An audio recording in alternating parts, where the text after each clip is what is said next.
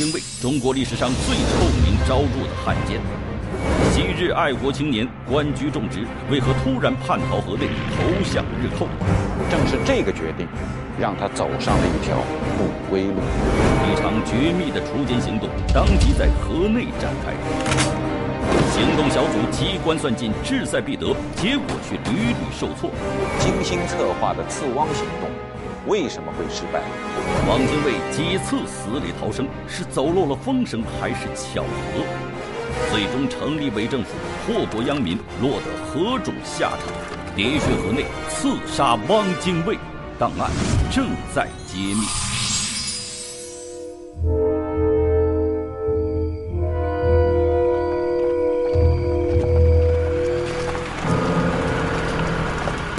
九四六年一月二十一日深夜，一群身着军装的人匆匆来到南京东郊西南紧邻中山岭的梅花山。一声巨响过后，这群人打开了棺盖，取出一具男尸。他们迅速将尸体装上汽车，运往了南京西郊清凉山的火葬场，连夜火化，并将骨灰倒进了路旁的河沟。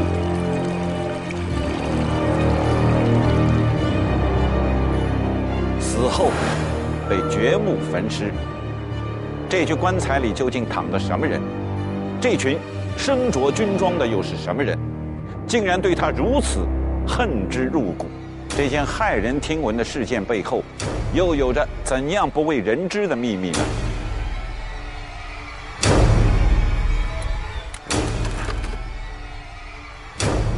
躺在棺材里的就是他，汪精卫。曾经的国民党副总裁、国民参政会主席，中国近代历史上最臭名昭著的大汉奸。这群当兵的是七十四军五十一师工兵营的，属何应钦管辖。也就是说，他们是国民党的正规军。他们用一百五十吨的 TNT 的炸药，炸开了汪精卫的墓。那么，他们为什么要这么做呢？我们还得从。汪精卫说起。汪精卫，一八八三年五月四日，出生于广东番禺。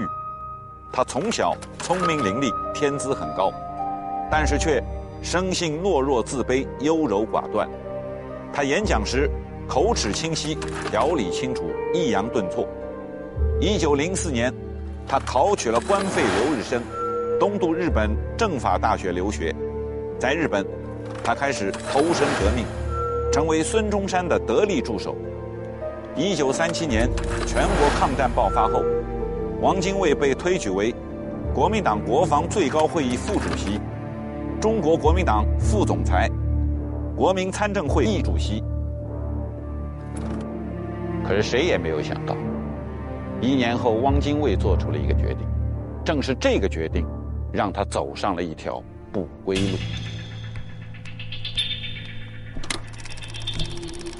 一九三八年十二月十八日清晨，北风夹杂着寒气，一辆车驶向戒备森严的重庆珊瑚坝机场。从车上下来三男一女，东张西望地注视着周围。随后，一辆黑色轿车驶进了机场，一前一后，总共七个人没有停留，直接登上了早已发动的。这飞机上坐着的，正是时任国民党副总裁、国民参政会主席、国防最高会议副主席的汪精卫和他的党羽。这一行人的目的地就是越南河内。汪精卫这一走，震惊了全国。国共两党和国内很多爱国人士都对他进行了强烈的谴责。也正是这一走，彻底的改变了汪精卫的命运。一九三七年，卢沟桥事变爆发，日本帝国主义发动全面侵华战争，中华民族举国上下奋起抗战。而此时，有一个人却公开地唱起了反调。他说：“中国战下去，日本不免于伤，中国则只有死而已。”这个人就是时任国民党中央副总裁的汪精卫。早在九一八事变之后，生性懦弱的王精卫就有了恐日情绪。他表面上宣扬抗战，但私下却认为抗战必败。此时，汪精卫已经对抗战胜利完全失去了信心。汪精卫的这种消极悲观的态度，正好对了日本人的路子。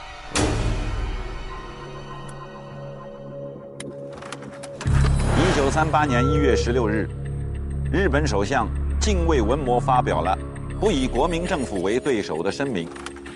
三月二十八日，在日本扶持下，中华民国维新政府在南京成立，梁鸿志为行政院长。十一月三日。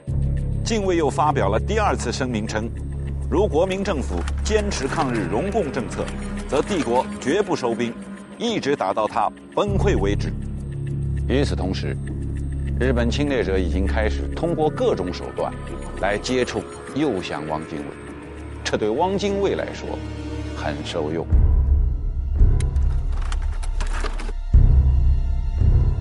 一九三九年十一月，汪精卫通过周佛海。指使高宗武、梅思乎与日寇代表尹佐征昭，还有金井武夫在上海密谈，达成了日华协议记录及谅解事项。在这个本应同仇敌忾、共赴国难的时候，汪精卫却逆流而动，为了个人的权利和屈辱的和平，准备投靠日本人。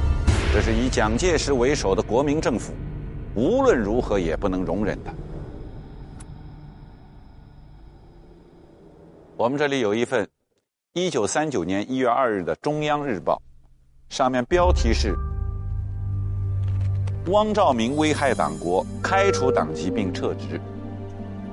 报纸上写的很清楚，要开除汪精卫的党籍和撤职，这是国民政府对他叛国投敌的严厉惩罚。可是，在此之前，也就是一九三八年十二月二十七日，《中央日报》上面有这样一则消息。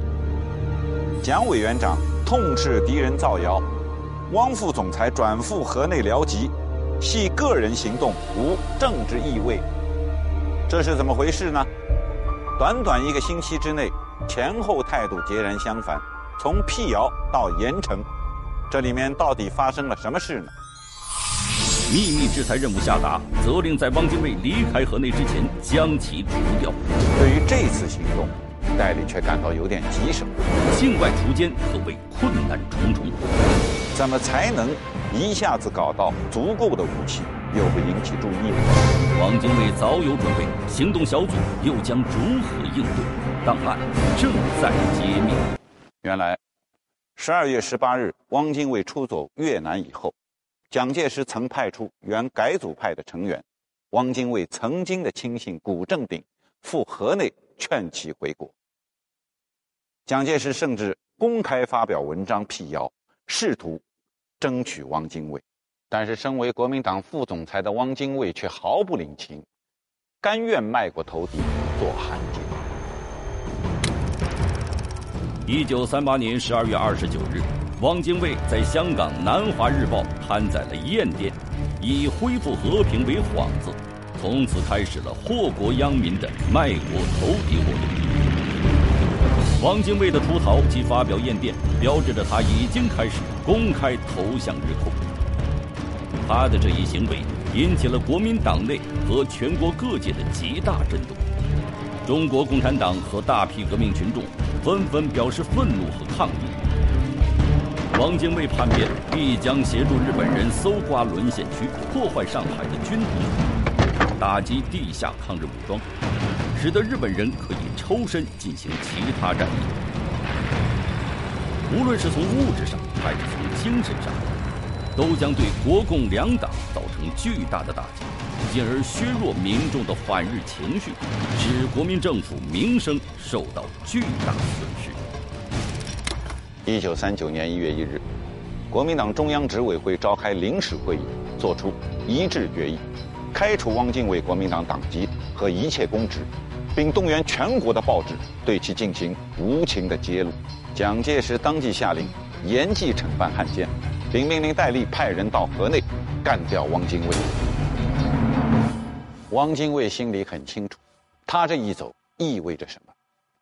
和蒋介石打交道这么多年，他知道，国民党当局是一定不会放过自己的，但他却没有想到危险会来得这么快。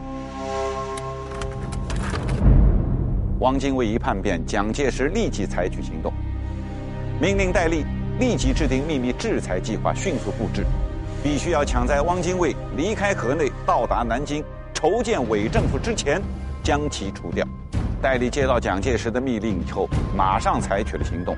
他派出军统所属各站的人员，对协助汪精卫出逃的那些人进行监视。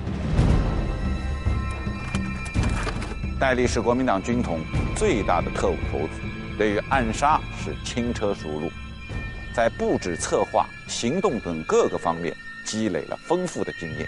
但是，对于这次行动，戴笠却感到有点棘手。心里一点把握都没有。首先，汪精卫不同于一般的军阀政客，他是老同盟会员，年轻时就搞过暗杀。一九一零年，他曾在北京暗杀摄政王载沣，虽未成功，却使他声誉大提。他也几次被人暗杀，在这方面有丰富的应对经验。这次出走河内。又是经过长期密谋的结果，必定有所准备。汪精卫是国民党的元老，又是现任的国民党二号人物，一旦投敌，就会给国民党带来极其恶劣的影响。国民政府绝不会放过他，所以他必然会加强警惕，采取各种各样的防范措施。因而戴笠认为。汪精卫虽然是个文官，可却要比那些军阀更难对付。更重要的是，这次行动和以往不同，要在国外动手，各方面都要受到很大的限制。首先，对于军统特工来说，越南是一个完全陌生的环境，不仅语言不通，而且不熟悉当地的情况。这对进行暗杀活动是极为不利的。其次，国民政府在河内设有一个总领事馆，军统在领事馆设有电台。虽然有不少情报人员，但行动力量比较薄弱，做不了刺杀汪精卫的活，必须调人员潜入河内，专门执行刺杀任务。而国内行动部门。有不少暗杀高手，却没有一个国际行动的杀手，也没有此方面的实践和先例。而且军统杀手过去在国内搞暗杀，除了要投入大量的人力和时间侦查埋伏，往往还有大批的军警、宪兵甚至帮会配合。但这次的情况完全不同，不仅没有配合，甚至连人手都不够。就在戴笠想方设法地解决这些问题的时候。汪精卫也遇到了新的问题。汪精卫叛国投敌成了不争的事实，全国上下口诛笔伐，一致声讨。蒋介石更是下令要除掉他。这些都在汪精卫的意料之中。可是有一件事情是他万万都没有想到：由于日本国内各种矛盾激化，首相近卫文麿突然辞职。我们这里有一份1939年1月5日的《中央日报》，上面刊载了敌近卫内阁崩溃，平昭受命组新阁。这对汪精卫来说是一个不小的打击，因为新任首相平昭起义郎对近卫内阁策划的汪日和平运动很不感兴趣，主张用战争来解决问题。这样一来，汪精卫便在河内被冷落了下来。但是戴笠的暗杀行动，并没有因为汪精卫被冷落而停止下来。他决定先在香港成立一个指挥中心，自己亲自担任总指挥。在河内搞暗杀，为什么要把指挥中心设在香港呢？其实，当时有三个地方可选：昆明、河内、香港。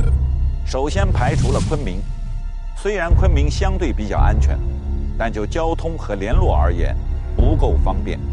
其次，排除了河内，当时河内是法国的殖民地，管理非常严格，军统在当地又没有基础，一旦出事会导致全军覆没。而且当时进入河内还需要签证，而香港就不一样了，军统在香港已经活动多年，力量雄厚，关系众多，设施齐全。最重要的是，香港交通方便，距离河内很近，乘海轮一昼夜即可到达，也有飞机直达河内与重庆，便于必要时来回走动，可以成为国内连接河内的中转站。这可以给行动带来很多便利。选定香港后，戴笠将他的行动指挥中心设在了香港铜锣湾的一所公寓内，同时。他还在香港高街六号设立了联络处，由毛万里担任联络的任务。指挥中心设有两部电台，昼夜不停，轮流值班，一刻不间断与重庆、河内联系。指挥中心确定以后，剩下最重要的就是人员问题。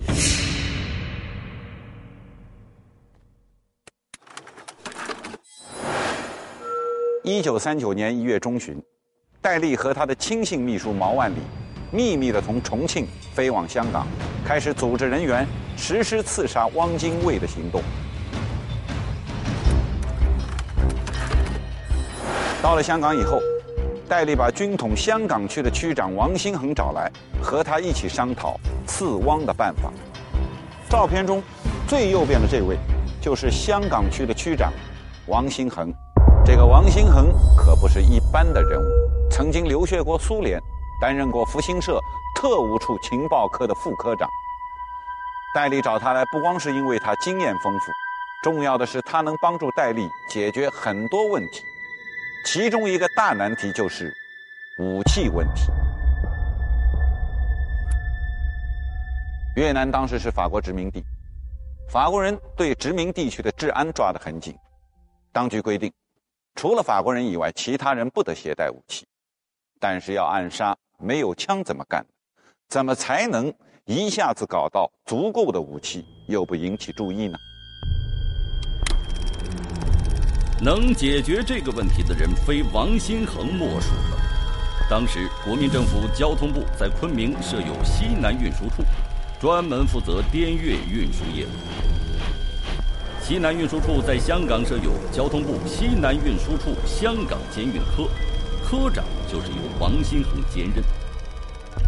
于是，戴笠立即指示王新恒从香港秘密运送一批手枪去河内，其中有美国造左轮手枪、伯克枪等。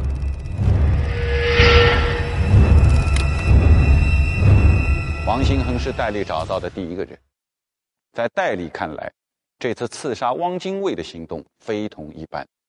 所以在人员的挑选上要做一些特殊的考虑。经过反复的斟酌，他找到了特工技术专家余乐行。很遗憾，我们没有找到这个人的照片。但是在这里，我们还是要介绍一下这个人，因为在整个刺汪行动中，他起到了非常重要的作用。余乐行，早期中共党员，曾随周恩来。留法勤工俭学，专攻化学机械专业。四一二政变以后，改投国民党，参加军统，在军统主持训练工作，熟悉情报业务，通晓爆破术和毒药制造，为人精明干练，办事负责。所以戴笠在到香港之前，已经派余乐行带着几个行动人员，先去河内进行侦查。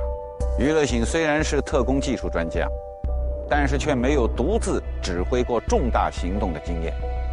但这次行动非常特殊，极其需要一个能力超强的领导者和行动专家。在戴笠的心中，这个人非陈公树莫属。陈公树，军统四大金刚之一，戴笠手下最得力的行动专家。他曾经策划、执行、指挥过多次重大的暗杀行动。他不仅实战经验丰富，而且为人凶狠狡诈，是行动组组长的不二人选。于是戴笠派陈公树负责指挥河内刺汪行动，不仅如此，为了提高行动的成功几率，戴笠不惜派出自己的贴身警卫王鲁翘和军统重庆武术训练班的教官唐英杰，这两个人都是一身的功夫，枪法精准。人员确定以后，戴笠亲自接见了每一位行动人员，暗示蒋介石下达任务的重要性，然后把他们送往河内。武器和人员问题都解决以后，戴笠从香港的行动指挥中心给蒋介石拍了一份电报，在电报中，他向蒋介石汇报了河内的情况。汪系除重要事赴河内，其主力仍在香港。高宗武负责对外，陈公博负责对内，也就是说，戴笠已经掌握了汪精卫一干人等的动向，就等着蒋介石一声令下，行动。毒药、毒气轮番登场，暗杀行动却陷入僵局。陈功树接到了一份戴笠的绝密电报，峰回路转，突现良机，却以失败告终。汪精卫如何成功逃脱？档案正在揭秘。